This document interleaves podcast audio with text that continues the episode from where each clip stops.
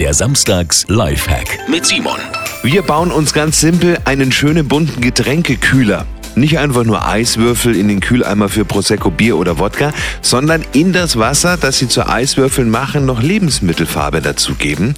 Und wenn dann der Getränkekühler jetzt auch noch durchsichtig ist, schaut das richtig geil aus, wenn die Flaschen zwischen diesen bunten Eiswürfeln liegen. Viel Spaß beim Feiern dieses Wochenende. Simon Samstags Lifehack. Jede Woche gibt's einen neuen.